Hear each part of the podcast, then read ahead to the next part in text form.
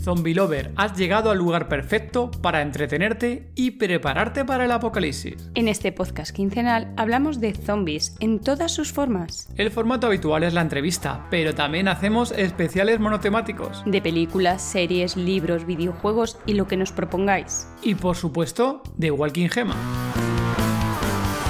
Invitamos a gente relacionada con nuestro género favorito. Personas que trabajan en el mundo del cine, la televisión. Creadores de contenido, como autores de libros, podcasters, youtubers, streamers. O fans del género como tú. Cualquiera tiene cabida en el podcast de Todo de Zombie.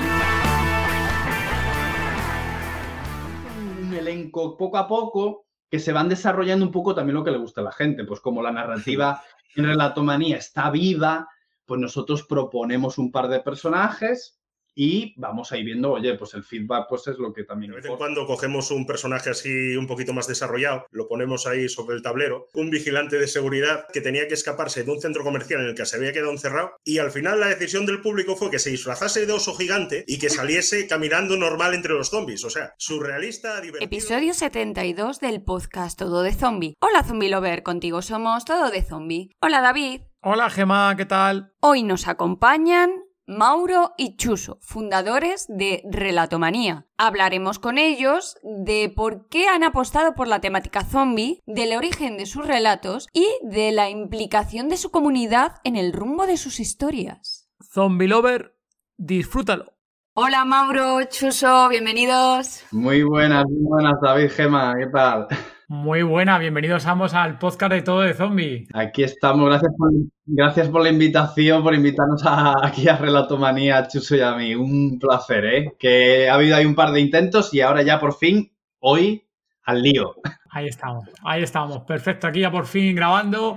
Una hora más que menos aceptable. Hemos conseguido cuadrar. Hoy justo a- casi a última hora, casi a última hora, casi se anula, pero no. Ya hemos entrado en tiempo, así que genial. Nos alegramos un montón de que estéis por aquí. Bueno, lo dicho, que teníamos muchísimas ganas de teneros por aquí a ambos. Eh, hacía tiempo que os seguimos. Y antes de empezar, por aquí el resto de Zombie que estén escuchando, ¿quién es, o mejor dicho, qué es relatomanía y cómo surgió? Ahí, ¿quién quiere comentarlo? ¿Mauro? ¿O quiere empezar Mauro? Venga, va, empiezo yo, empiezo yo. Bueno, ¿qué es relatomanía? Relatomanía no es ni más ni menos que un espacio donde queremos contar historias. Esa sería la explicación sencilla, a pelo y básica. Pero ¿cómo? Porque contar historias lo cuenta mucha gente. eh, tenéis de todo tipo, ¿no? Nosotros lo queremos hacer una narrativa un poco más, yo lo llamo narrativa furiosa. Alguien nos lo dijo el otro día, lo hemos bautizado. ¿Por qué? Porque YouTube ya vino hace tiempo.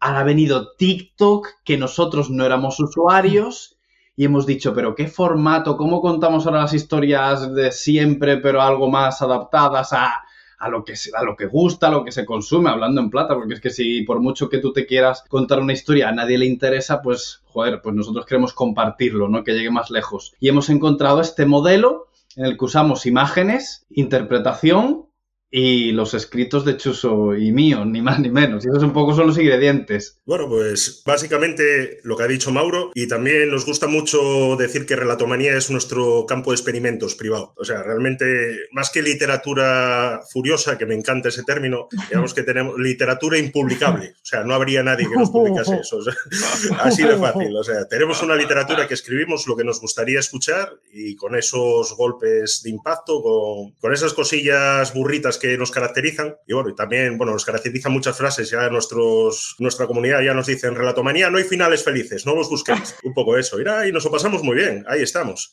Y como pequeña anotación, que esto Mauro y yo lo comentamos muchas veces, muchos proyectos nacen durante la pandemia, pero el nuestro se abortó durante la pandemia. De hecho, nosotros teníamos previsto, teníamos previsto un proyecto diferente, y bueno, Mauro y yo nos conocemos desde hace un montón de años y teníamos ganas de hacer algo en conjunto. E incluso ya lo teníamos con nombre y apellidos, ya lo teníamos encabezado y la pandemia pues nos detuvo. Y después un día me llama Mauro, Chuso, pa'lante con esto. Y yo, pa'lante. Nos hemos, nos hemos encontrado otra vez de vuelta y hemos dicho, venga, ahora sí, ahora vamos a escribir y vamos a hacerlo. En este caso empezamos con YouTube y después hemos dado el salto a TikTok y encontramos a los zombies en medio de nuestro camino y David, y David nos encontró a nosotros. ¿Cómo no? Hay ¿Cómo que no decir- encontrar si había, algo de, había algo de zombies?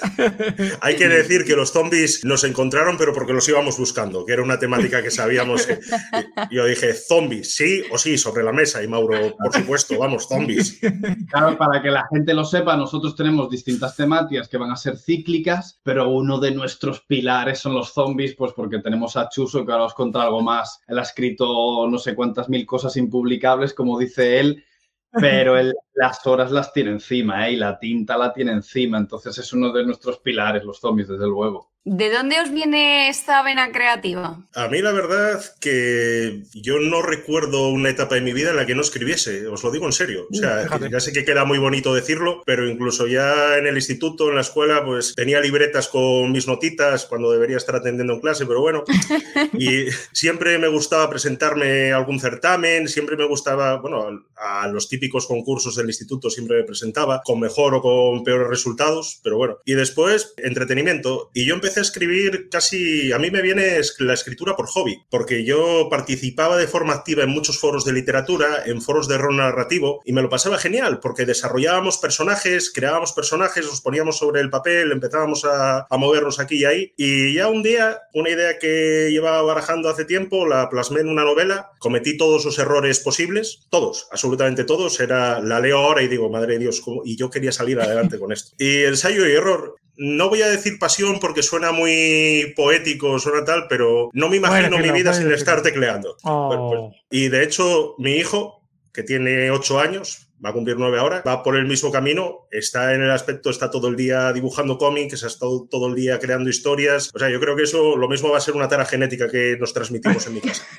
¿Y tú Mauro? Bueno, pues mi padre tuvo la terrorífica idea de regalarme el Hobbit con siete Hostia. años. El maldito, el maldito, y, y se me dio bien, me gustó, lo leí, seguí, y después he estado muy relacionado con los juegos de rol, que es por donde vamos metiendo cosas en relatomanía. Sí. Para quien no sepa, pues es un juego, tomar decisiones y crear personajes. Y es un poco lo que el, el formato que andamos buscando detrás de Relatomanía, que yo creo que cuando ha dicho Chuso el laboratorio, es el kit, es cómo podemos contar las historias y que realmente la gente esté implicada, porque es, yo qué sé, metiendo ya cosas de zombies, cuando nos habéis visto una serie en la pantalla, algo decir, pero ¿por qué haces eso? ¿Pero por qué vas por ahí? ¿O por qué ayudas a ese...? Y, te da un coraje, te dices tú, me cago en si, si es una, esa decisión es terrorífica, pero ¿quién, quién- quién se va? ¿Pero quién se le ocurre hacer eso? Y digo, pues en relatomanía, ¿no? En relatomanía le queremos dar el poder cuando se pueda narrativamente a la comunidad y ahí estamos probando y practicando cómo hacerlo y nosotros poder escribir, porque sí, es muy bonito decir, hostia, que lo elijan todo, ya lo eligen todo, pero hay que escribirlo. Alguien tiene que estar detrás ahí componiéndolo después. Y ahí está el reto, ahí está. Ahí va- lo vamos haciendo, lo estamos haciendo, poco a poco. Nuestro primer experimento fue con la temática zombie. Pusimos a la gente en un búnker. En un búnker metimos a Ah. cinco personas. Sí, Y- sí, muy buena ese. teníamos que elegir, o sea, la gente tenía que elegir que uno tenía que marcharse. ¿Qué pasa? Todo tenía consecuencias, eran historias de consecuencias cruzadas. Y nuestra comunidad nos demostró que nosotros somos unos custodios de la caridad a su lado. O sea, son peores que nosotros aún. Pero, oye, nuestra, nuestras pequeñas hordas son brutales, o sea, les tenemos un cariño tremendo. Y nos gustó el tema y pues ahora tanto Mauro como yo, pues casi que nos divertimos más enfocándolo también un poco. Vamos a ver qué opina esta panda de cabritos, a ver qué, qué nos da. qué- Y bueno, nos divertimos todos. Juego. Alguno, alguno sigue preguntando, al principio preguntaba más, pero uno decía, oye, pero ninguna historia acaba bien o... o- o- ¿qué va a pasar?". y, y digo, pues la verdad que ni lo he pensado y la verdad que revisaba las y digo, hostia, pero Chuso, oye, pues igual hay que darle vidilla a algún personaje. que no somos capaces de pensar un final más feliz, ¿no? No, Un final pero- aceptable. Hubo una, hubo una que terminó medio bien porque no moría un gato y la gente ya estaba encantada. Y dice, ah, bueno, un final feliz. Bueno, han, han matado a una chica, pero ha sobrevivido un gato. Bueno, no, un final feliz, ya está. Todo el mundo feliz y contento. Os iba a preguntar justo la del búnker, porque es una de las que hemos visto, una de las que tenéis de la de búnker, que sale la, la persona mayor, el niño con Asper, ¿no? Etc. ¿no? Sí. Diferentes personajes. Y la pregunta que, claro, y nosotros como creadores y demás también de contenidos y demás que nos hacemos es, cuando pusiste ya esa tesitura, ¿no? De esos personajes, posibles consecuencias que comentabais, ¿ya teníais pensado un final para cada uno o todavía no? Mm, no te voy a mentir. En mi cabeza había muchas cosas y yo se lo comenté a Mauro, le dije, esto yo creo que podemos terminarlo de un montón de formas, pero las formas más poéticas, las más prosaicas, las que te van a sacar la, la sonrisilla y decir, joder, qué cabrones, son las, o sea, son las que terminan mal. Y no es que tuviésemos un final diseñado, pero ya habíamos hablado de que si se va este, hacemos esto, si se va este, hacemos lo otro. O sea, digamos que teníamos... Estaba una cosita ya diciendo, bueno, a ver, si van a por la chica que que, que, parece que debería irse, pues va a ser la bomba, ¿no? Que es la que está. Nos pusieron. Persona sensible que necesita tal, pues la gente lo votó, le dimos el poder y el jurado en relatomanía efectuó la sentencia y Chuso no tiene no tiene no tiene piedad ¿eh? con una mujer embarazada Chuso. Una mujer Eso embarazada macho ¿eh? madre no, mía. no, no, pero no solo una mujer embarazada sino que esa mujer embarazada desestabilizaba todo el orden del búnker. Todo todo sí es verdad. Y lo hicimos creemos un personaje detestable para que la gente se sintiese mal. Decía, este es al que hay que echar. Pensábamos que nuestra gente tenía humanidad, que era gente de, de principio. Y nadie, poco, poco, poco, ¿Por quién apostasteis vosotros que iban a echar primero? ¿Por quién apostasteis? ¿Por la anciana o quién apostabais? Porque la anciana es el típico, ¿no? Aquí justo tenemos a nuestro amigo Zoa, que es el de que los viejos comen poco, ¿no? Eh, y que mueren rápido, ¿no? O sea, que es el típico de los ancianos, es en plan, bueno, por la anciana, por mucho que sepan, a, a la mierda, ¿no? Que encima la pintabais ahí como como que la persona que manejaba el búnker, que los mantenían vivos, ¿no? Que encima ya, ya veis ese perfil ahí para que la gente se lo pensara bien, ¿no? Antes de echarla, ¿no? Yo te voy a decir un secreto y es que realmente yo he sido un poco pillo con la música, entonces hay un poquito de música sensible cuando aparece la señora, cuando los otros es música más movida y eso en verdad te afecta a la hora de... Muy buena, muy buena, verdad. La historia. Entonces cuando sale la señora, pues parece una señora, joder, está triste con su hija que es un... Eh, imposible de manejar. Efectivamente, ¿no? Y entonces, bueno, yo ahí utilizo mi psicología por detrás y digo, bueno, a ver si hay alguno que, que dice, mira, la señora que me da igual, que la señora es la que se tiene que ir por, por matemáticas y supervivencia, ¿no? Pero bueno, ahí estuvo, ha sido un experimento, el primer experimento cerrado, ¿no? En el que hay unos personajes y se le dice a la gente, oye, este tiene esto, este tiene lo otro y las consecuencias van a ir por aquí o van a ir por allá que se vote, ¿no? Pues yo tengo que decir que cuando vi el... el, el, el cuando vi ah, el, el, del búnker, ah. sí, yo mm, voté porque la chica se fuera también. Ah, tú también. Sí, sí. Yo voté porque la chica se fuera. Bueno, no, Bienvenida a ya, ya estaba hecho, ya estaba, ya estaba hecho. Pero sí, yo pensé, dije, pues la que se tiene que ir es esta. A ver, yo hubiese echado a Peter porque te, le había, había dos chicos que, que, tenían unas capacidades similares. Yo se lo decía, Chuso, Chuso, me parece que han sido un poquito parecidos y tal. Dice, no, ¿por qué tal? ¿Por qué cuál? Y digo, bueno, tal. Y al final, yo igual, ¿eh? Aún teniendo unos personajes con unas habilidades sí. físicas o de recoger sí, similar el tema de comida, además, se puso muy bien. Claro, que realmente cuando estás en, en un mundo de supervivencia zombie y tal, dices tú, bueno, pues no, no. Y la gente echó a la tóxica porque pensaban que la toxicidad pues era el es, germen de eh, cualquier mal. Exactamente. Y eso fue, eso fue lo que dijo la gente, vamos. Un chico de, de, de, de Puerto Rico, Costa Rica, Mauricio, dice, por tóxica, o sea, no, no voy a por tóxica, o sea, me que... De todas formas, yo, a mí personalmente, el personaje que más pena me hubieran dado, que hubieran sacado, eh, pues obviamente habría sido el niño Asperger, porque yo para ese niño tenía reservado algo, bueno, de hecho, por no estripar lo que pasa, bueno, ya hemos dicho quién sale, o sea, gracias a ese niño, gracias a ese niño, digamos que se consigue finalizar de forma medio, medio, medio decente. Sí, sí. aceptable, sí. sí. Bueno, y queremos, volver, bueno, claro, queremos la... volver a usar a ese niño. Claro, ah, la idea es que sea recurrente el búnker, ¿no? Pues poco a poco, pues presentar la, eh, casos típicos del mundo zombie que aparecen por la puerta del búnker, como, como ha habido varios juegos de ordenador que han intentado reproducir esa toma de decisiones, pero esta vez con una narrativa que se mantiene en el tiempo, que a la gente le gusta un personaje que no, y que ahora de verdad alguno a lo mejor te gusta más de lo normal, pero cada día que haya un capítulo, claro. te la juegas. Sí, sí, te sí, la juegas con todo el equipo, porque con pero... Chuso, como, como sigue escribiendo, pues no hay tu tía. Al final hay vosotros también habéis montado un pequeño gran hermano o de Asset, sí, ¿no? Un de Asset o cómo se llama esta la, sí, la original. Sí, sí, de Asset. Y Sí, no, pero sí, sí que es verdad que tenemos personajes que levantan mucho carisma. O sea, ahí de vez en cuando cogemos un personaje así un poquito más desarrollado, lo ponemos ahí sobre el tablero. Por ejemplo, Mauro se sacó del sombrero un vigilante de seguridad que ese arrasó. Vigilante de seguridad que tenía que escaparse de un centro comercial en el que se había quedado encerrado. Y al final la decisión del público fue que se disfrazase de oso gigante y que saliese caminando normal entre los zombies. O sea, surrealista, divertido. Nos lo hemos pasado genial, nos lo pasamos genial haciendo esto. Hemos cogido ideas porque este era un chico de Uruguay, un young gamer, que estaba jugando a Project Zomboy, no sé si lo conocéis, un juego sí, sí, de ordenador y tal, y pone un año de supervivencia, y digo, un año de supervivencia, un año de supervivencia te lo hago yo ahora mismo en un vídeo de, de Sudamérica que es de- y Latinoamérica, que es donde hemos hecho un montón de vídeos de país, y digo, pues Claro. este chaval de Uruguay, pues un vigilante de seguridad en un centro comercial en Uruguay, y, y ha gustado mucho porque era pues un tipo gordito, que ya no, no es de músculos, pues un tipo que le ha ido la vida, la ha tratado como una caquilla y la verdad que se ha quedado dormido su turno de seguridad, se ha quedado encerrado en el centro comercial y dices, hostia, este tío, me identifico con él, me cago en 10. Ya, Quien sea un poco desastre dirá, hostia, es que a mí me podía haber pasado, tío, me podía haber pillado la boca Sí, sí. Comiendo patatillas en mi turno de seguridad que, que he hecho 12 horas y me y ahí bueno pues ahí anda el Matías ya, ya salió de- del centro comercial yo creo que va a dirección Buenos Aires en la segunda temporada Sí, lo bueno. mandaremos a Buenos Aires a ver qué le pasa ¿Qué más? También está por el motero, Hammer, está Hammer, el motero. Tenemos un, un elenco poco a poco que se van desarrollando un poco también lo que le gusta a la gente. Pues como la narrativa en Relatomanía está viva, pues nosotros proponemos un par de personajes y vamos ahí viendo, oye, pues el feedback pues es lo que también importa.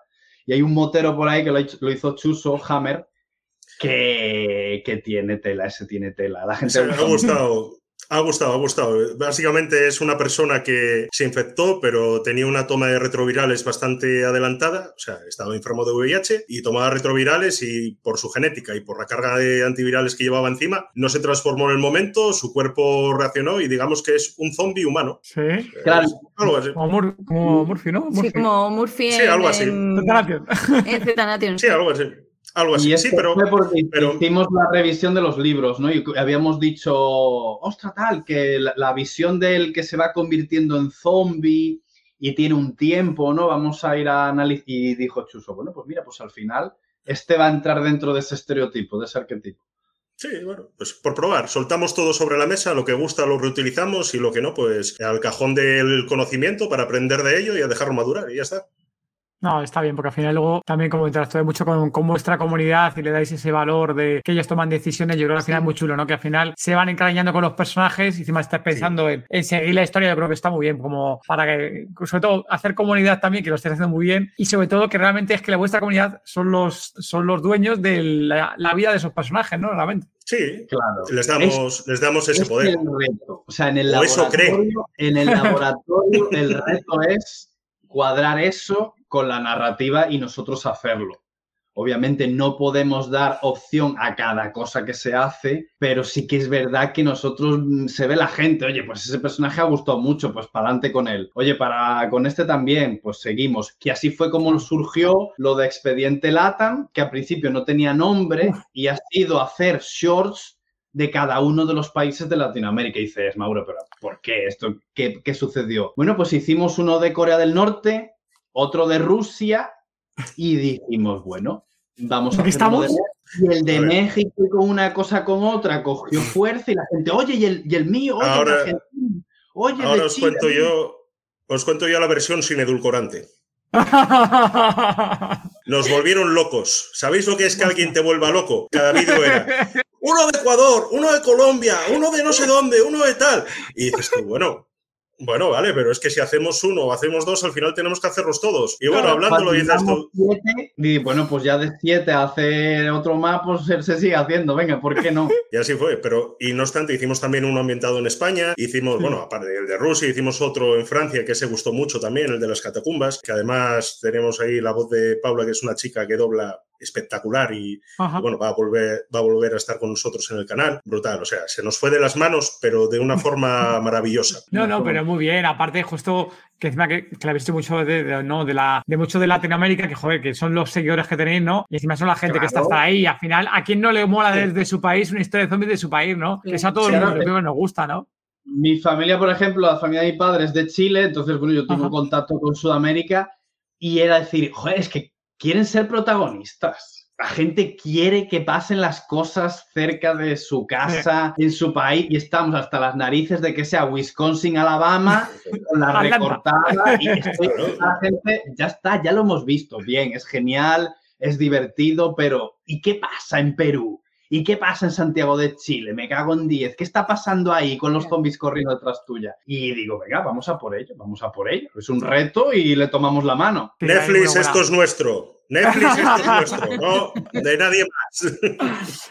Una, una muy buena, voy a comentar aquí un poco para el resto de Zombie Lover, ¿no? No me acuerdo qué país es, vosotros lo sabréis, que es la de las cárceles, que encima sale el, el este que es conocido, el de Venezuela, ¿no? Es uno de estos, es el de las cárceles que Ah, sacan a los, pre- a los, a los de Honduras la- y El Salvador, Honduras y El Honduras. Salvador. Que los Es Honduras y El Salvador, ¿no? Que sacan a los presos de las cárceles para cargar con los zombies, se le cargan a los final- zombies, pero luego al final, no voy a decir nada, Zombie Lover, ir a ver aquí a nuestros compis de Manía y buscar aquí el, el sol. ¿Sabes qué, David? La gente se ponía muy, muy, muy en la realidad, ¿no? Decía, no, no, eso es- me parece fatal. Digo, pero, tra- tranquilidad, a ver, que me dice, no me parece fatal que saquen a los pandilleros de las cárceles. Y digo, Sí, sí, sí. bueno, a ver, fijaos. es una historia de ficción, es el último recurso que ha tenido este señor para salvar al país, yo qué sé. No, eso nunca pasaría. Digo, bueno, ya, pero Y luego, por ejemplo, le digo, "Ayu- ayúdame un poquito, por ayudarme, tranquilidad, pues ha pasado. vídeo- vídeos como el de Venezuela, por ejemplo, era el caso contrario. Era el caso de decir, joder, si hay un holocausto, ya sé lo que tengo que hacer. Y, o sea, en plan la gente, pero tomándoselo como si fuera una guía de supervivencia. Pues Mauro y yo hemos hecho la guía de supervivencia LATAM, ya está. O sea, Muy bien, muy bien, está perfecto. muy entretenido la gente. Y bueno, pues está hecho, ¿eh, Chuso? Oye, muy bien, bien Sí, hecho. Buena, Mauro. Ya tienes ahí para la siguiente. se vio largo, se vio largo, un momento largo y al final lo que hemos hecho ha sido recopilarlos y ponerle un poquito de contexto, porque al principio como que ni nosotros lo teníamos tan claro. De hecho, hay un vídeo de Argentina que es más de broma, en el que los zombies están de churrasquería y de tango, un poco porque había ganado el mundial, ¿no? Entonces, bueno, casi fue más un homenaje que parte de la trama. Y entonces digo, bueno, los terminamos, le ponemos una intro diciendo por qué, qué ha pasado, ¿no? Y hemos metido la intro de que, bueno, hay unos investigadores, una agencia que nos ha enviado a Sudamérica, a Latinoamérica, para investigar los núcleos de supervivencia y, y datarlo, porque, pues, obvio, el mundo se ha ido a la mierda. Efectivamente. Y, y esta agencia, pues no sabemos qué es, qué lleva, y ahora vamos a ir a historias a pie de calle, por decirlo así, más parecidas al vigilante de Montevideo, pues con estos dos alter ego que nos hemos inventado a, a visitar allí a, a la gente sufriendo un poquito, ¿no? Porque claro, dice, no, habla de mi país, habla de... Y digo, sí, no te preocupes, no te... Te vas a enterar preocupes". cuando hable de tu país, te vas a enterar. Te cuento, bueno, metimos algunos puntos de... ¿Qué era? Ecuador. En Ecuador pusimos al presidente hablando y la gente me dijo, he apagado el móvil. Me acabo de cagar encima. El presidente me dice que están evacuando la región de no sé qué y no sé cuánto. Me asusta. Hay un par de, de guiños que hemos metido en algunos vídeos y la gente la. Está guapo, Sí, está bueno, guapo. sí que es verdad que bueno, hemos intentado ser lo más creativos posibles porque la verdad que llegaba un punto en el que nos quedábamos sin ideas en el, en el aspecto de que nosotros no tenemos el conocimiento que puede tener una persona que vive en cualquier país de Latinoamérica y no queríamos decir, no queríamos dar información poco, poco creíble. Pero bueno, eh, estamos en un holocausto zombie, o sea, podemos hacer lo que nos dé la gana. Ah, Hemos hecho florecer un desierto, por ejemplo. O sea, de tanto, de tan- una zona que se bombardeó y de tanto cuerpo en descomposición, lo que era un desierto al final acabó siendo un bosque. Pues y ya está. Y nos fumamos un puro, nos quedamos orgullosos Hemos- después de decirlo. hemos Y volcanes, volcanes en erupción, que también nos han molado los volcanes en erupción todo el rato. Sí, hemos sí, mencionado sí, sí. volcanes, hemos mencionado los autobuses de línea de Guatemala que cruzaban por el puente que otro chaval me ha dicho, pero si ese es mi autobús, pero ¿cómo? Pues saca una foto. un, un chaval nos ponía, por favor, la región de Talamanca de Costa Rica, que eso es increíble. La buscamos y la pusimos, me cago en 10. Eh, de verdad, un montón de datos que, pues aquí, pues sinceramente, con Wikipedia, Wikipedia abierto, YouTube y de a ver, Costa Rica, vamos a ver qué está pasando allí hoy, ahora mismo, en 2023. y hemos intentado meter detallitos porque es que de verdad se agradece, es que es divertido, ¿no? Que, mencionen pues tus cosas. Y la gente lo, agradece, la verdad. No podemos decir, ¿no? Que vamos por el millón y pico de visitas del de Chile. El, el apoyo de la gente ha sido muy bueno, muy bueno. la verdad. La verdad que tenemos una comunidad, tanto en YouTube como en TikTok, sanísima. O sea, a ver, obviamente siempre hay comentarios de todo tipo, ¿no? Pero, pero que no, no nos hemos encontrado aún con nadie que nos falte, con nadie que, que desprestigie lo que hacemos. Bueno, que vendrá y el día que venga, oye, pues es su opinión, nosotros tenemos un criterio, él tiene uno y ya está, o sea, se aceptan todas las opiniones. Pero que, que en ese aspecto, vamos, estamos encantadísimos, tenemos, tenos una comunidad vamos, impresionante, buenísima, súper sana. Además, en, en, TikTok tenéis ya mm, más de 72.000 suscriptores. Mira, más, a lo mejor, eso fue, te digo, tenemos 74.800 en este momento. Fíjate. lo de TikTok fue una locura. Un día, el día 27 de diciembre, te lo digo porque me acuerdo perfectamente. Teníamos 33 suscriptores, reventó un vídeo que tenemos ahí de una cárcel y cuando llegué a casa me pongo, miro el ordenador, me pongo a mirar 500 y pico yo. Ese mismo día, 5.000, al día siguiente 8.000, al día siguiente... Tú fíjate.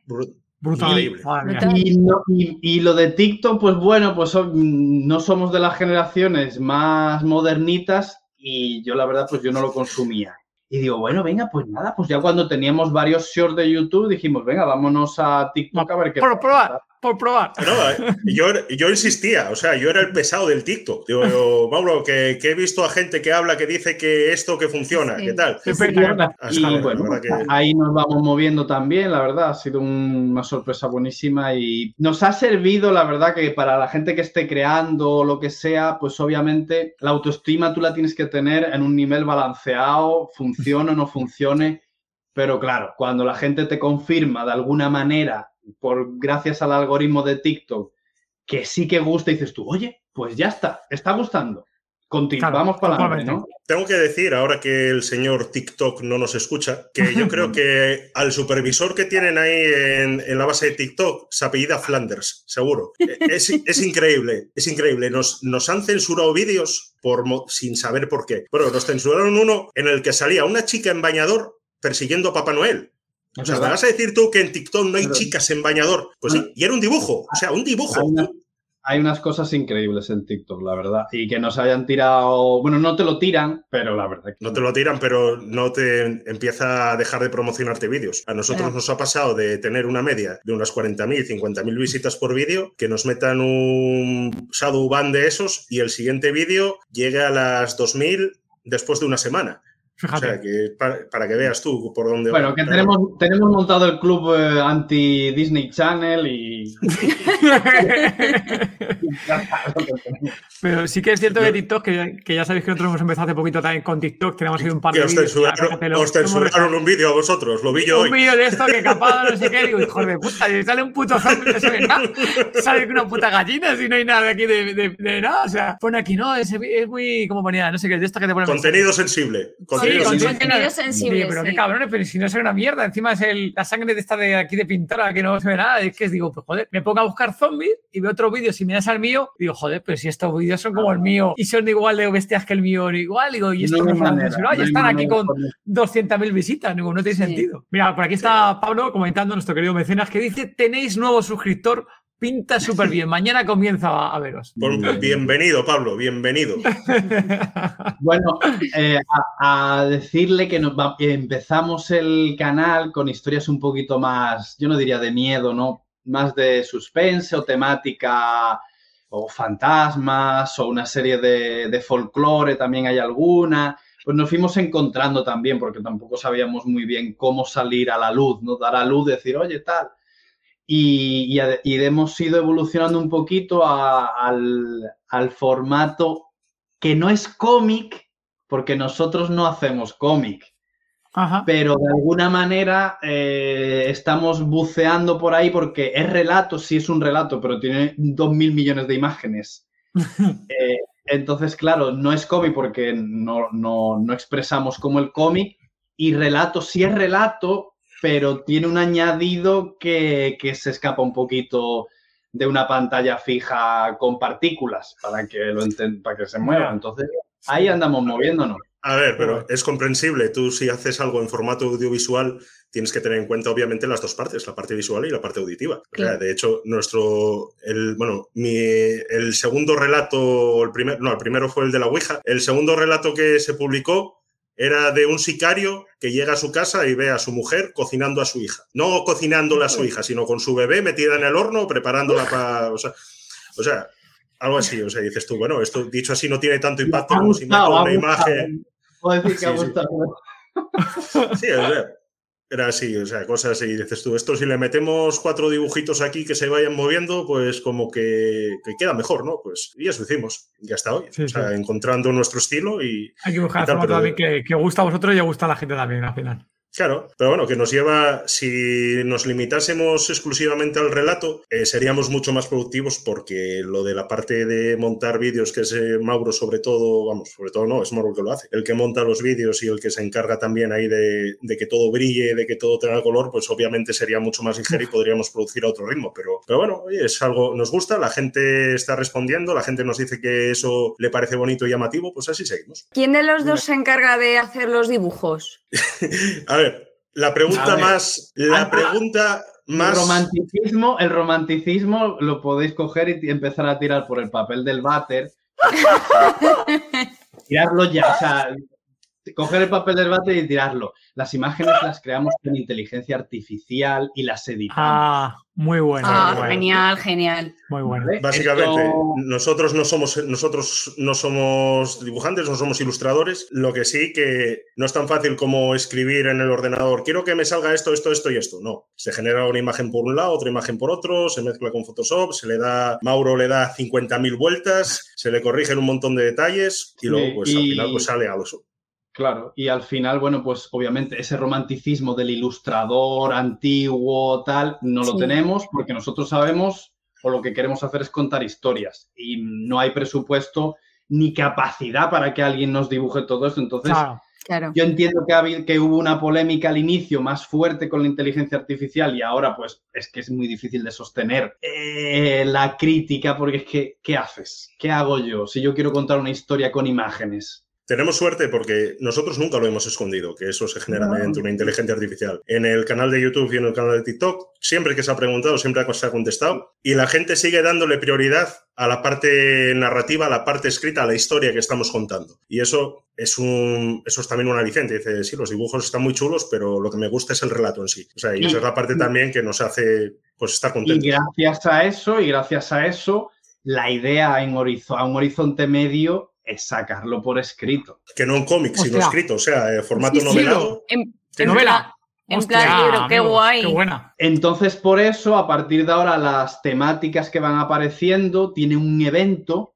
En este caso, pues el de, el de los zombies era el, eh, el expediente LATAM y que había ocurrido allí. Pero, por ejemplo, en el de la cárcel, que es una prisión en Rusia, es solo puede escapar uno. Entonces, todo el evento, todos los shorts, todos los vídeos quedan atados hacia un final que la gente va a ir interactuando y va a salir la los votos por mayoría, saldrán los, los resultados de esos vídeos y cuando se, se tenga todo, uno de nosotros pues pasa a la zona de producción escrita y a lo largo del año pues, joder, ojalá podamos sacar al más de uno, ¿no? Pero bueno, un curro ahí, ya no digo nada porque prometer está feísimo. Hay- es, es que también es complicado. El proceso de escritura de una novela no la haces en un mes, obviamente. O sea, ni en uno, ni en dos, ni en tres. O sea, una novela bien hecha, bien editada, después toda la parte de maquetado y toda la parte. O sea, lleva un proceso muy largo. ¿Qué pasa? Nosotros también es por querer rescatar un poco esas temáticas que a lo mejor pueden tener un poco más de aceptación. Pero decir, bueno, vamos a tener un detalle con la gente que nos sigue y vamos a poner algo para que la gente se lo pueda descargar y leérselo. Para el que se lo quiera leer o el que se lo quiera regalar a algún amigo o algo. Y va a ser para descarga gratuita. O sea, te vas a descargar o bien el PDF o bien el ebook, o sea, el formato que, que tú quieras. Y bueno, pues es un pequeño regalo que hacemos nosotros. Y todo con vistas a, bueno, si en un futuro hacemos algo más elaborado, pues poder tener ahí un producto que, que la gente ya conozca que en Relatomanía se hace esto y al que le guste, pues si esté interesado, pues que lo adquiera. ¿Lo vais, ¿Lo vais a vender en modo digital o en formato físico? ¿Qué habéis pensado? Eh, si vamos al formato digital, va a ser para descarga gratuita y el que lo quiera en formato físico, obviamente, eso lleva unos gastos de impresión, pues que lo pueda, el que si lo quiere comprar, que lo compre. Nosotros en plataformas como Amazon desconozco si puedes poner para, porque hay una parte que se llama Amazon para a la hora de imprimir el libro y todo esto. No sé si es un 50 o 60% o algo así, o sea, eso es bastante. Pues el que quiera el formato físico, pues... Está por planificar, sí, está, estamos ahí viendo cómo planificar esa parte, pero vamos, que está puesta en la hoja de ruta, porque con tanta imagen y con las historias que van a quedar cerradas, ya estaría, ya estaría. Y ahora le pasamos la pelota al corrector de estilo, que eso lo hace Chuso y, le metemos para adelante. O sea, que sí, sí, sí, sí, vamos. Vamos a por ello, vamos a por ello. Ilusión no nos falta. Tiempo igual sí, pero ilusión no. Eso es más complicado. De ilusión vamos bien, de ilusión vamos bien. No, no, a ver, son proyectos, proyectos que poco a poco, oye, pues si realmente llevamos muy poquito tiempo en esto, o sea, nosotros empezamos el canal en octubre, sí, el primer vídeo se publica en la semana de Halloween para, bueno, pues con una temática así un poco más, más adaptada ahí a lo que sería el terror, las cositas estas que dan sustos. Y hasta hoy, o sea, llevamos realmente cinco meses. Cinco, cinco meses llevamos, que son poquito. Así que bueno, de aquí tenemos todavía... En, un mundo que es de la lectura, que es de la escritura, que no son los videojuegos que te ponen a 100 en cero coma y que requiere, pues eso, nosotros la comunidad, es lo que hemos visto que eso es lo que te da la alegría de ver a la gente que se acuerda de detalles que habíamos escrito al inicio, de las tramas, y dices tú, vale, esto está bien, vamos bien, vamos bien, hay que mejorar, hay que mejorarlo mucho, hay que pulir muchas mejores cosas, por supuesto, pero bueno, ahí, ahí, está ahí estamos, ¿no? Sí, la verdad que, que está siendo un camino emocionante. O sea, está la parte de que, que también suena muy bonito, disfruta del camino, no, no te centres únicamente en la meta. ¿no? es verdad, o sea, estamos aprendiendo, todavía nos queda mucho por mejorar. Seguro que de aquí a unos meses echamos la vista atrás y pensamos, pues eso que hacíamos antes era súper mejorable, ahora pues hemos avanzado en este aspecto, nos queda esto. Viviendo y aprendiendo, poquito a poco. ¿Sabías que la infección zombie que se menciona en The Last of Us es real? Sí, has oído bien, aunque es algo diferente a lo que ya conocemos. Según los expertos en la materia, la infección que usan en el juego y serie está inspirada en un conjunto real de hongos, a la que denominan como el hongo zombie. Este hongo se apodera del cuerpo del anfitrión hasta que no puede controlar sus movimientos e impulsos, obligándola a seguir esparciendo la infección a otros insectos. Por suerte, es bastante improbable que en la vida real pasara lo mismo que en el videojuego y serie, debido a las grandes diferencias que existen entre la biología humana y la de los insectos. O al menos eso cree el curador asistente e investigador en micología en el Jardín Botánico de Nueva York, Joao Araujo. ¿Y tú? ¿Crees que realmente este hongo podría llegar de alguna forma a infectar al ser humano, convirtiéndonos en una especie de zombies? Por cierto, mi nombre es Grouchy y puedes encontrarme como Zombie Grouchy en Twitter, YouTube, Twitch e Instagram. No podrá ayudarte mucho en un apocalipsis, pero quizás pueda ayudarte a llevarlo de mejor forma.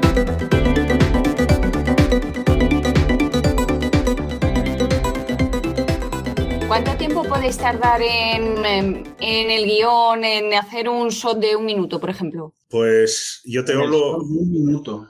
Te hablo por mí. Yo, por ejemplo, eh, a la hora de escribir, depende de si ya es una trama que ya tenemos enlazada, como por ejemplo la de la cárcel, que más o menos ya sabemos qué es lo que va a pasar un poquito a cada personaje, o si empezamos de cero. Es, depende del día, hay días que estás más iluminado, días que menos.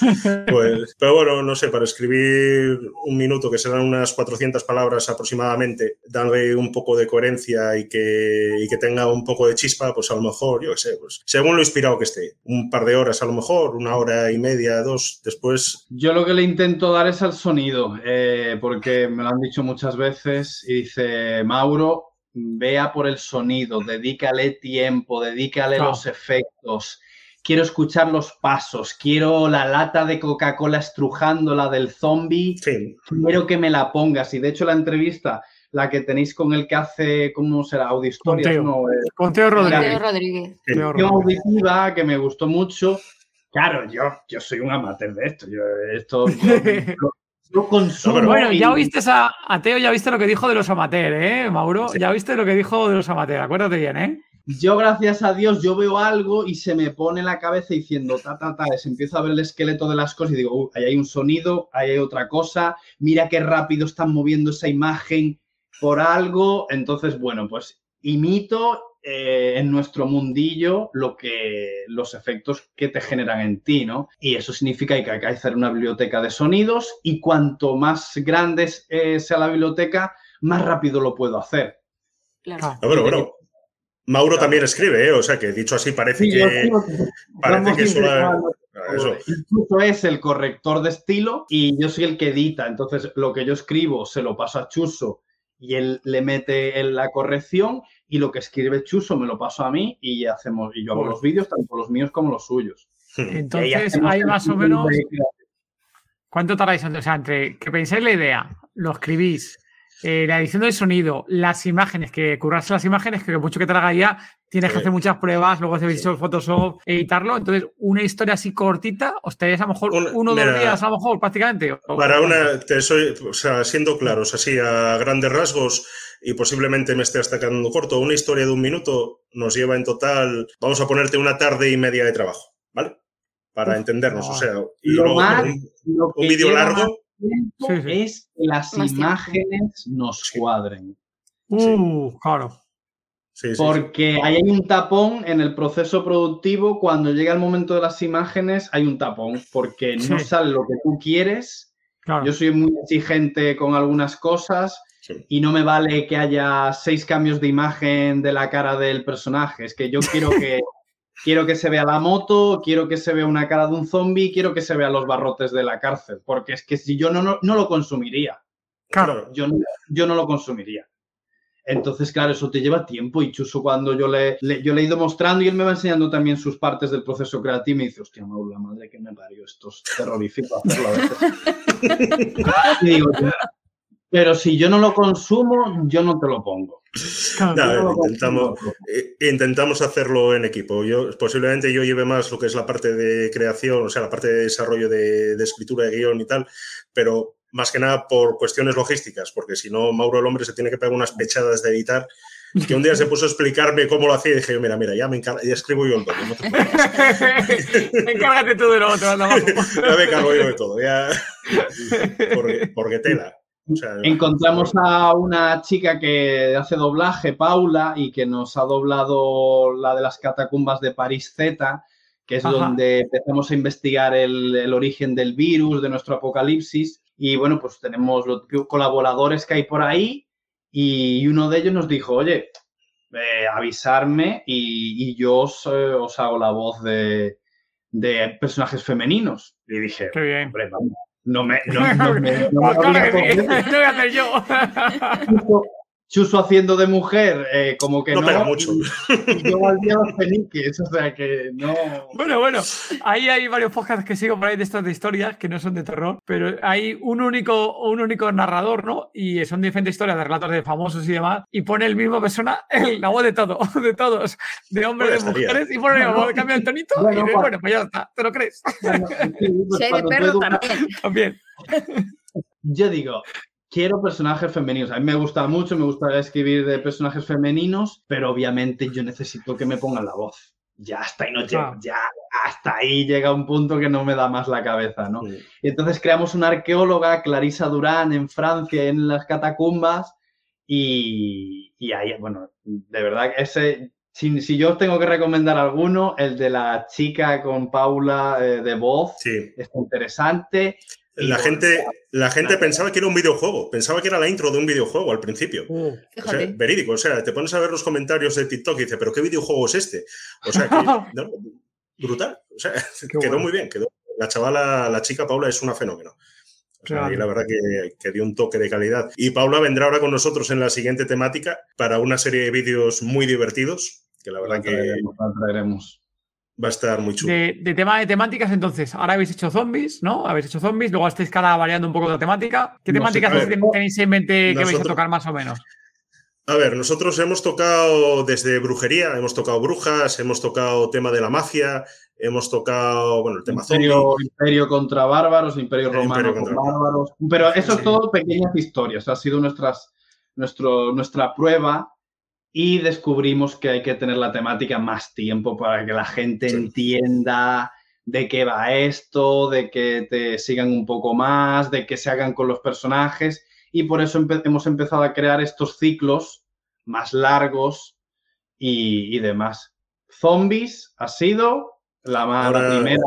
Efectivamente, que con zombies estuvimos casi dos meses. Eh, ahora estamos con la saga Black Eyes, que es el nombre de esta cárcel ficticia que nos hemos inventado. la una cárcel ubicada en- la en peor Siberia.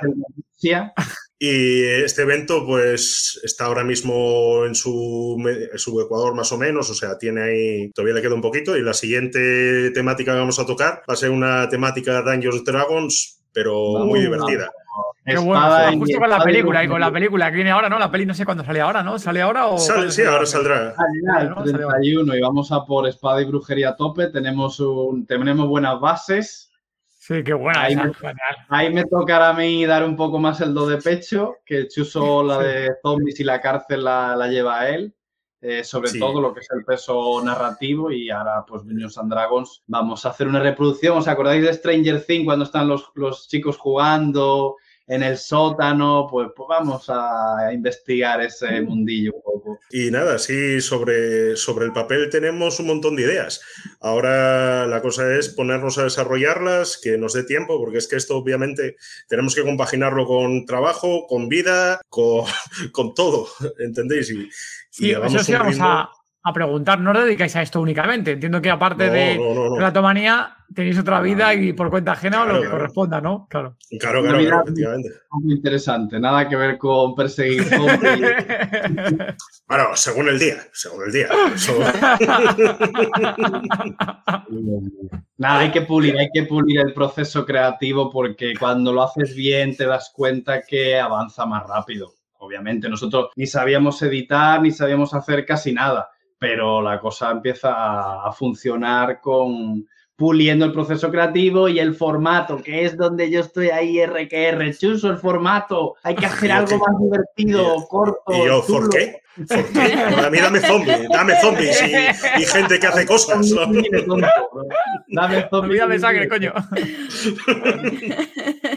Bueno, ahí, bueno, aquí ha pasado algún que otro streamer grande y ahora están ahí desbordados. eh. Ojalá que dentro de, yo sé, ¿cuándo fue con, con Ferda? ¿Qué le dijimos? En seis meses o por ahí, ¿no? Sí, por ahí. En seis meses le dijimos a Ferda, bueno, vas a llegar al millón y a los seis meses, antes de los seis meses, joder, ya estaba Antes, en fue un millón de, antes. de suscriptores, había llegado ya a- al millón. Que bueno, que Ferda no sé cuánto ya, yo se llevará un millón y medio o no sé cuánto llevará en YouTube el hombre, que eso está en TikTok y demás. Oye, pues quién sabe, si vosotros aquí, de aquí a tres, seis meses, fijaros, yo diría, antes del verano, junio, mínimo estaréis ya, pues no sé, en YouTube, ahora estáis, ¿en cuánto estáis en YouTube? Tenía apunto aquí, unos 5.000, 4.000, creo que estáis, 4.000 o por ahí, ¿no? Pues Sí. seguramente para llegar a junio ya estaréis casi en los 10.000. Fíjate lo que te digo.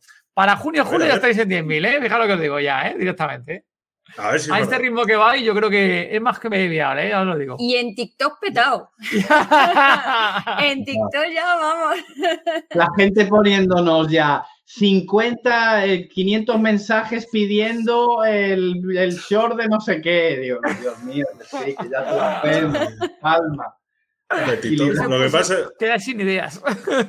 lo que pasa, Eso se va guardando, se va guardando y luego se saca.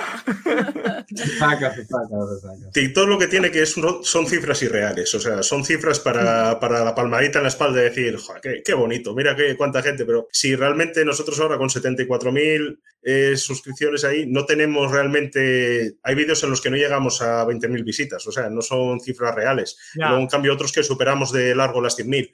O sea, pero bueno, eh, motiva, motiva a ver ese numerito ahí.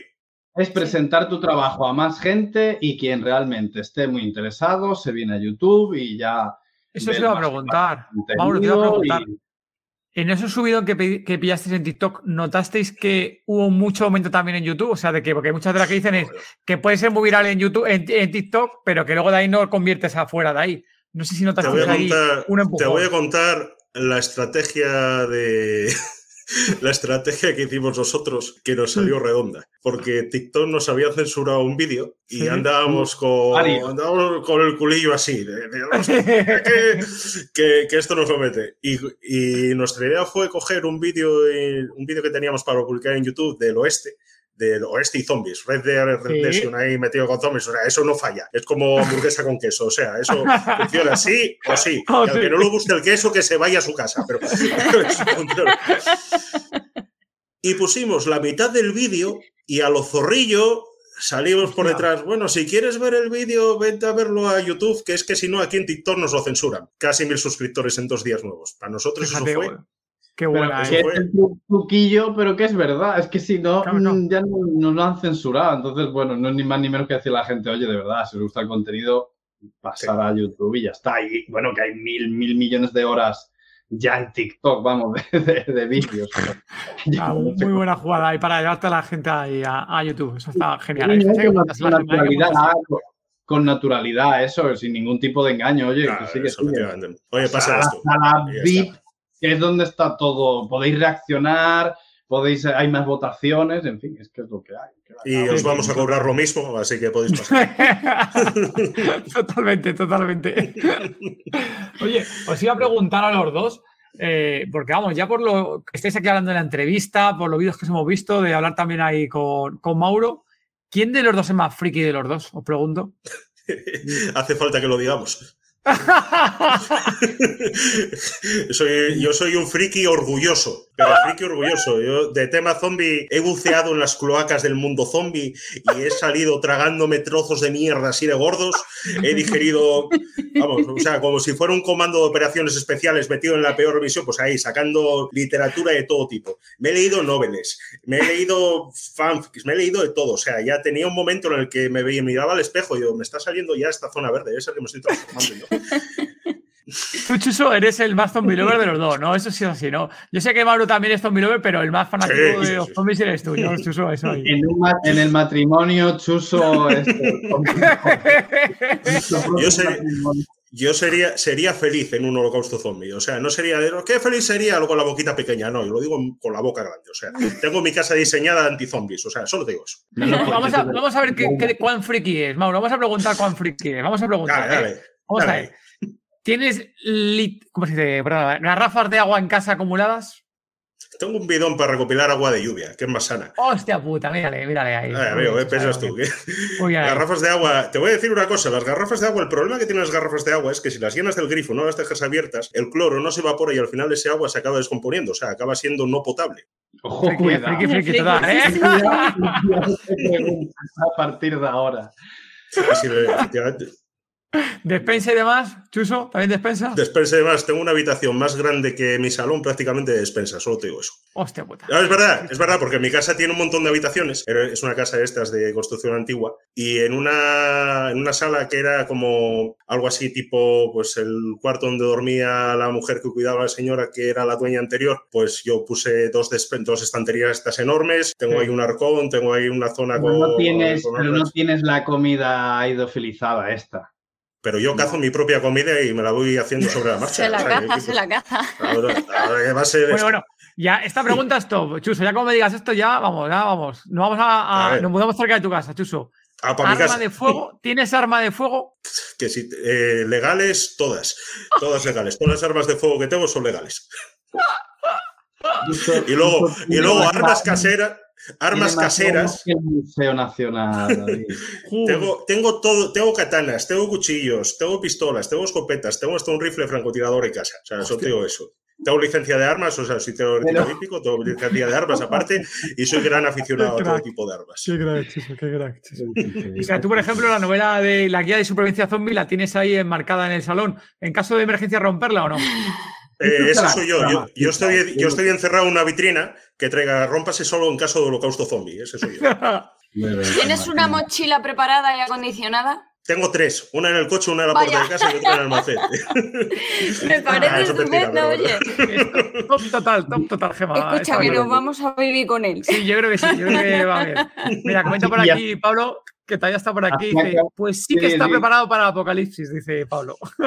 Es que, es que así acaba el vídeo de la entrevista con el experto zombie, que obviamente es chuso. Es que acaba así. Es que le digo yo a la gente, de verdad, no penséis más. Llamar a la puerta de este señor y que os acoja y a ver quién entra primero y sobreviviréis. Totalmente, De totalmente. hecho, totalmente. de hecho, yo si me preguntáis cuáles serían mis tres cosas imprescindibles para, para luego, el luego, luego, luego, no te adelante, no te No adelante, te, Chuso, no no te te adelantes, no te Perfecto, perfecto. adelantes. No corras, no corras, Chuso, no corras, Chuso. Que seguro que te la has preparado consciente ya.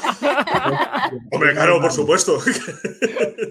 Antes de entrar a, a la sección favorita aquí de Zombie Lover, que ya, no- joder, fíjate que he dicho Mauro, que yo creo que no nos íbamos a alargar mucho, pero fíjate ya la hora que hay. Vamos, vamos bien. Mauro está ya cao, Mauro yo voy a caer por cao ya. No, a mí, el chucho me carga las pilas y a mí hablar Sí, con el ¿no? chucho me carga las pilas.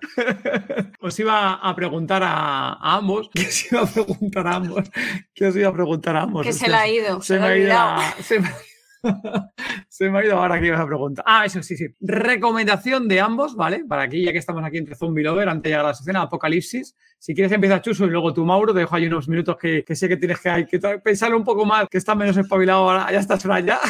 Chuso, recomendación de tres, tres, solo tres, tres contenidos de cualquier tipo de lo que sea de zombies. Sea películas, series, libro, que quieras, solo tres. Solo tres, pues mira, vamos a empezar siendo Y si puede ser ejemplo, original, mejor todavía, Chuso, que aquí hay mucha gente ya sabes que a los típicos ya se las conocen de sobra. Entonces, cuanto más original, mucho mejor. Chuso, para aquí el zombie Vale, voy, lover. voy que a recomendaros. El Zombie Lover lo conoce perfectamente, pero os, he- os puedo decir que he participado en cuatro Survival Zombie. Hostia. Así que como producto, eh, como evento, yo te lo digo en serio. De hecho, bueno, los organizadores de la Survival Zombie nos conocían porque el equipo con el que íbamos nosotros íbamos hasta con camisetas hechas de Survival Zombie. O sea, nos lo pasamos bueno. tan sumamente bien. Estuvimos en una de Santander, en dos en Gijón, en, en donde más estuvimos. Otra, bueno, otra más que hicieron ahí en Asturias, en Cangas de Onís. Bueno, yo soy asturiano, aunque ahora vivo fuera, doy, en Navarra. sí, esa cuál es. Sí, y vamos, y nos lo, nos lo disfrutamos como niños pequeños. Así que si tuviese que recomendar algo de zombies como evento que va corriendo por toda España, el que tenga oportunidad que participe, bien sea en solitario o en equipo, porque una vez que estás ahí vas a conseguir gente para unirte a cualquier equipo y va a ser una experiencia que vas a disfrutar como un niño pequeño. Además sé que aquí tuvisteis a Itara, que Itara, bueno, Itara, que, que es la, la madrina de, de esa empresa, por decirlo de alguna forma, que también, que de hecho la vimos en alguno de estos Survival, ella Sí. también nos contó un poco sobre tal. Después, otra, vamos a ir un poco a juego, por ejemplo, juego de mesa, el zombicide, y yo lo disfruto como un enano. La gente dice que es difícil, la gente dice que es difícil, me lo paso con la gorra. Tengo un par de estrategias. Eso muere en el apocalipsis. Como un enano lo disfruto. Y bueno, ya hemos dicho algo de actividad física, ya hemos dicho algo de estar sobre el tablero. Puedo decir, bueno, de películas. un pues, libro, un libro, un libro. Un libro. Eso, que está Pues mira, libros también ahí. El libro, yo siempre hablaré con mucho cariño de, de varios libros, pero uno que a mí me impactó fue el del manantial, ¿vale? Que hablemos de en nuestro top. Como versión de lo que es la crudeza de un, de un escenario zombie. Es dos niños que crecen sin referencias adultas, sin referencia paterna y materna, y digamos que por un lado va la naturaleza de ellos dos, de esos niños que crecen solos, pero aparte están en medio de un holocausto zombie, están en un colegio, que están ahí aislados. Digamos que como libro, para mí, brutal. El manantial, ahora mismo me vais a perdonar que no me sale el nombre del autor, lo tengo en la punta de la lengua, pero de hecho... Sí, Alejandro Alejandro Castroguer, hombre. Sí, Alejandro ahí. Castroguer, efectivamente. Y sinceramente, o sea, para mí una... pa, de lo mejor. O sea... Muy bueno vamos ahí. Buena y esos tres sugerenciales. No, para acabar, simplemente decía eso de Pablo, que gracias a Pablo, la biblioteca que tenemos ahí en todo el zombie para conocer libros y demás, que ya por lo menos creo que Pablo, creo que ha metido casi 50 libros, ha metido ahí para que cualquier zombie lover que entre ahí, seguro que encuentra uno, dos, diez libros que ni siquiera ha visto y que merece mucho, mucho la pena. Y gracias a, a Pablo que está por aquí colaborando y apoyando al género zombie. Y Mauro, aquí ha hecho Chuso 3. ¿Te atreves a decir tú otros tres? Yo soy un poco más gamer. Os voy a recordar uno que es de hace mucho tiempo, pero que tiene mucho que ver con relatomanía, que es de toma de decisiones, que es el juego de Walking Dead con Clementine, la niñita Ah, eh, negra que va por la historia y que también tiene una base de lo que nosotros queríamos hacer. Sí que es verdad que yo le voy a poner una crítica, es que no siempre había un, una realidad con las decisiones que tú tomabas. Es decir, si tú elegías lo otro, volvía a suceder lo mismo o parecido. Pero hay un Ah. par de momentos que sí que es blanco-negro y lo que tú decidas aparecía y tenía la continuación de Walking Dead. Después voy a decir uno que Chuso no, no lo ha dicho, me lo he quedado yo, y es a quien, a quien se le quede corto los zombies, que vaya por el cómic de Crosset, porque eso ya mm, va al siguiente nivel. Quien quiera ver mucha carne, mucha Oh. violencia, Os hago un resumen rápido. Resumen Sí, rápido sí, sí. Crowset. Una especie de apocalipsis en la que la gente, en lugar de convertirse en zombies, digamos que tiene una especie de virus de la rabia que les hace convertirse en unos sádicos que lo único que piensan es en matar, en violar y en destruir. O sea, pero el cómic es súper gráfico.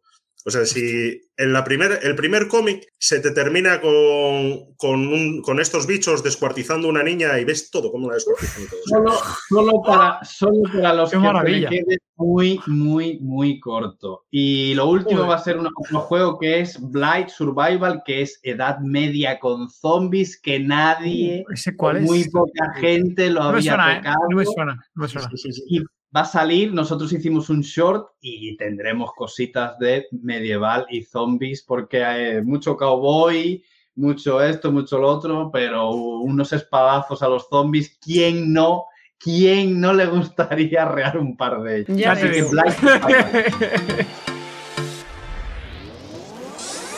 Zombie Lover, esperamos que estés disfrutando del episodio tanto como nosotros en grabarlo. ¿Cansado de perderte los estrenos del género zombie? ¿De no saber cuándo publicamos el último episodio del podcast? Si tienes una cuenta de correo electrónico, puedes recibir en ella nuestros mails, donde te contamos de primera mano, por fans del género como nosotros, las novedades del género zombie. Si te interesa, ve a tododezombie.com barra zmail e introduce tu email. tododezombie.com barra zmail Z-M-A-I-L. Continuamos con el podcast. Bueno, Mauro, Chuso, por fin ya hemos llegado a qué sección, Gema. A la sección... Apocalipsis. En esta Bravo. sección, en esta sección os voy a hacer dos preguntas y me tenéis que contestar lo que vosotros haríais. Vale, Se cambian no las preparado. tornas. Ahora os pregunto yo. No. ¿Quién primero? ¿Primero quién? Que luego se nos van a salir los. Eh, pues mira, tengo a Chuso y a Mauro, así que pues así. Si te convirtieras en zombie, ¿quién sería tu primera víctima? Uf, mucha gente. No vale decir mucha Mauro, gente. ¿eh? No vale decir Mauro. No, no, no, ¿eh? no. Chuso, ¿eh? Pobrecillo, hombre, pobrecillo. Pobrecillo mío. No, no sé, o sea, ahora mismo, eh, si tuviera que, si me convirtiese en zombie, yo creo que mi primera víctima sería alguien más pequeño que yo, para empezar, para poder saborearlo bien. O sea, no, no tendría, no, pero bueno, yo mido casi 1,90, o sea, no sería muy fácil, no sería muy difícil tampoco encontrar a alguien más pequeño que yo. Pero si tuviese que coger algún personaje así público, a alguien que le tengo mucha tirria de forma injustificada, porque no me parece que sea mala persona, o sea, de hecho nunca me hizo nada, pero debe ser porque me cae mal la mayoría de los papeles que hace, me re- Ah. reviento a Javier Bardem, te lo digo, lo reviento ¡Hostia! lo reviento, le tengo, no me hecho nada, seguro que es un señor espectacular, pero me cae mal, me cae mal, no sé por, o sea, Tenéis personas, tener cuidado con las preguntas que le hacéis. no, no, pero, no, pero, por favor, no me malinterpretéis que no va nada, o sea, vamos a dejar a un lado cualquier tipo de ideología, cualquier tipo de vinculación, cualquier, no, es simple, me cae mal, o sea, sin más, o sea, es un odio irracional, nunca he visto una persona que la ves y dices, "Uf, ¿Qué, qué, qué asco me das, hijo mío. O sea, pues a mí me pa- me pasa eso con Javier, con Javier Bardem. O sea, de hecho, te reto, Javier Bardem, a, a que cuando está ahí el holocausto pases por mi casa, porque si no soy zombie no podré moverme una gran distancia. Pero bueno, Eh, Mauro, A ver, siguiendo la teoría de mi compi, mm, me hubiese... com- Yo, yo es que soy... No soy muy futbolero, pero me, me hubiese comido a Messi. ¡Hostia puta! A ver. ese, que ese corre me- mucho. Porque me, parece, porque me parece un pecho frío y yo si hubiese sido zombie, lo hubiese tenido a mano. Y no soy futbolero, que yo estas cosas del fútbol a mí... Pero me parece que... eh, nah, carne para cae mal también y ya está.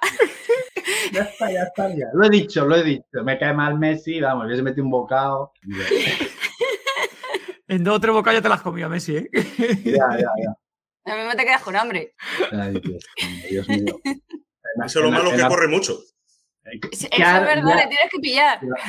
Bueno, si es de zombie de guerra mundial Z, le pillas rápido, también te digo, ¿eh? Bueno, que nosotros tenemos eh, el bol y el papel y ponemos Buenos Aires está colapsado, bueno, ahora París, uy, y hay un tráfico, los zombies ya están encima tuya Uh, y, y es se, se te han, no puedes abrir la ventana del Ferrari, pero ya están encima tuya. Mauro. En el, pro- en el próximo SOR me como a Javier Bardem, ala, adjudicado. Y tú a Messi, ya está, lo ponemos así. Os digo así, Javier Bardem y Messi, los próximos SOR, ¿eh? No digo ahora, ¿eh? Pero anotarlo ahí, ¿eh? Anotarlo. Aparecerán. Se van a cagar. Cuando llegue el apocalipsis zombie, ¿qué llegará? ¿Qué tres cosas no te faltarían? Sin contar ni comida, ni personas, ni bebida. Chuso, Yo diría primero Mauro, fíjate, ¿Sí? porque Chuso es que le veo ya que es que tiene Ya ya ahí. preparado, ya lo tiene tiene preparado. ya súper listo deseando Es mi momento. Es mi momento. Yo diría Estoy primero sudando. Mauro porque algo de lo que diga Chuso a lo mejor va a cocinar a Mauro. Venga, pues yo veo a Chuso ya tan claro que digo primero Mauro. venga, niño. Mauro. Estoy sudando yo con esto, ¿eh? Yo necesito un chubasquero. Y diréis, pero yo necesito un chubasquero que se puedan hacer muchas cosas con uno bueno, muy decente. Yo necesito unas botas y necesito para escribir. Yo soy un superviviente romántico. Yo tendría que escribir lo que me pasa a mí en la vida y el mundo que solitario es, y yo así podría vivir bastante tiempo. Hablando conmigo mismo. Yo sé que no es nada espectacular, pero estaría un poco a lo Wilson, ¿no? En la isla, en la isla perdida. Me gustaría escribir. Muy bien, ahí, en plan diario, en un plan diario. Muy ahí, muy bien, Vale, claro. vale, tú. Mauro, muy bien. Sí, sí. Y ahora, y ahora el plato fuerte. Yo lo, yo lo paso. Bueno. lo paso. Plato fuerte, a lo mejor tenéis mucha expectativa y es una chorrada, ¿eh? No penséis vosotros. que- bueno, en primer lugar, lo básico, que eso lo llevaba cuando, en el- con el tiempo que me pasé en el ejército, eso lo llevaba siempre, cinta americana conmigo. O sea, la cinta americana es la mejor, la mejor aliada en todo tipo de situaciones. Que se te raja el poncho, cinta americana. Que no tienes un buen extremo para, para apuntar, o sea, para, para agarrar algo a algún sitio, cinta americana. Que se te ha- tienes una rotura de intestinal y se te están desparramando los intestinos, pues cinta americana.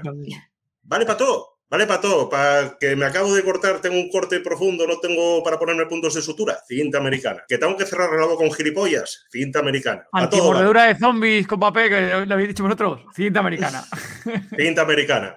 Mucho mejor la cinta americana. Eso, lo primero, eso sería el básico. O sea, la cinta americana es un básico que no, que no puede faltar. Incluso si eres un poco hábil, hasta puedes hacer algún tipo de trampa, aunque no vaya a funcionar, pero bueno, puedes hacerla con cinta americana. ¿Qué más? Luego lo segundo, una cosa que es un arma, que es muy simple, que no más que para matar zombies, ahora os explicaré de forma detallada. sería un tirachinas, pero un tirachinas bien hecho. O sea, un tirachinas de buen tamaño, con una goma de estas de bicicleta, que se tense bien. Es un arma que te sirve a larga distancia, no vas a tener mucho alcance, no va a tener mucha potencia, pero te sirve tanto para romper cristales, te sirve tanto para abrir a lo mejor cristal de un coche, te sirve en un momento dado para quitarte algo de encima, aunque bueno, está probado que no tiene poder de parada y que en un momento dado no tienes capacidad de recargar el tirachinas en el momento en el que realizas el primer disparo, pero te puedes sacar de muchos apaños y sobre todo puedes usar la técnica de, del juego de Walking Dead, que es hacer ruido en un sitio, desviar la atención de alguien para un sitio para ir para otro. Muy buenas, ¿no? ¿Entiendes? ¿Entiendes? Tirachinas. Interesante, Sí, sí, El ahí, tira está pesadísimo, está pesadísimo, Mauro. Efectivamente. Luego también, luego me debatía entre tabaco, que el tabaco siempre se puede usar como moneda de cambio, pero teniendo en cuenta que soy fumador, seguro que me lo acababa fumando y entonces no podría, no podría usarlo como moneda de cambio. Así que mi tercer instrumento, que sería muy reflexionado, ¿vale? Sería un calcetín de lana gordo para poder meter una piedra adentro y abrir cabezas, estando así con el calcetín. Hostia puta, fíjate. Es un arma, no, te digo en serio, coges, pones una cabeza y dale con un bate y dale con un calcetín, ya verás cómo se rompe antes, con una piedra. Fíjate. Fíjate. O sea, fíjate. y es un arma que aparte no salpica, no salpica, no salpica porque encima la lana con la piedra tiene capacidad de absorción en un momento dado, no es un arma de, tan impactante como que de repente hay ese efecto rebote del cráneo y sería un arma que podrías usar tipo onda y en un momento dado pues es reutilizable, o sea, lo lavas y puedes volver a usarlo. Que sepas, Chuso, que cuando me han hecho eso, y que ahora como ha hecho el comentario, me he acordado de, no me acuerdo el nombre de la serie esta, de la de las armas, que prueba las armas mitológicas y demás, ¿no? las armas de Ah, los vikingos sí, la y de- demás, la de y que ponen la, que ponen las Forjado, y- forjado fuego. Forjado fuego, ¿no? Sí, creo que sí, ¿no? Prueba las armas y demás, de Sí, esta sí, sí. mítica de con la espada samurai cortaría cabezas, ¿cómo cortaría cabezas? Este- ¿Cómo de este calcetín Coge la gente con un mata. calcetín. Este calcetín mata. Vamos a probar el calcetín respecto al bate. A ver quién mataría más. Después de 20 veces, ¿qué sigue mejor? ¿El bate o el calcetín?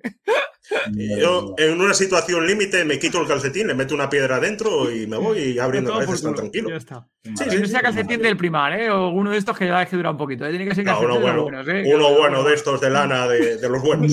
Y este tío me sigue sorprendiendo y lo conozco hace años. Pero es que no, no, me deja indiferente nunca. Es que lo de. Es que, ¿Qué te voy a decir ya, Dios mío?